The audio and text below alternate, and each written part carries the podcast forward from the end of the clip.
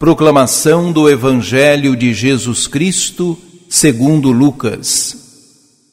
Naquele tempo, disse Jesus aos seus discípulos: Não existe árvore boa que dê frutos ruins, nem árvore ruim que dê frutos bons.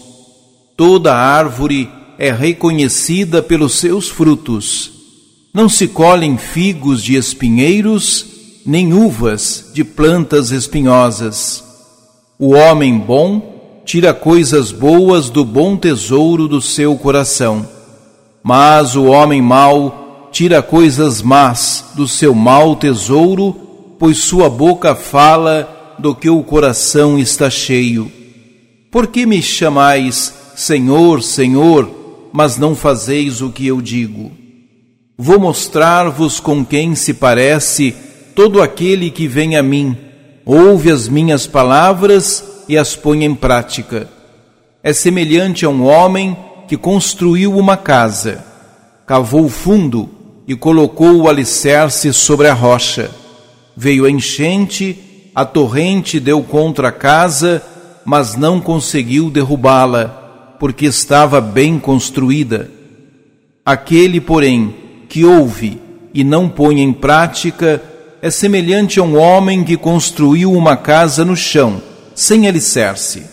A torrente deu contra a casa e ela imediatamente desabou, e foi grande a ruína dessa casa.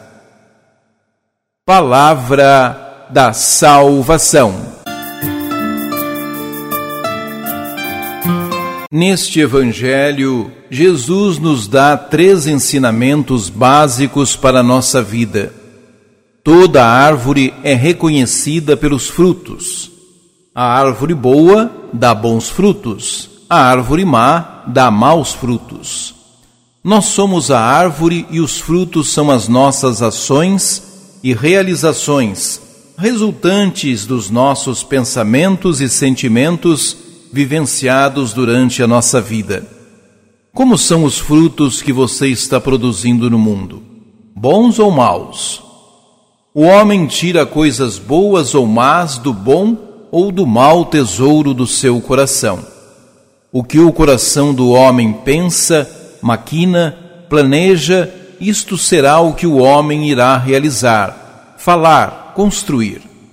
Conforme o nosso coração esteja, nós poderemos ter atitudes boas ou más a partir do que nós pensamos ou do que falamos, pois a boca fala do que o coração está cheio. Como têm sido as suas ações no mundo, boas ou más?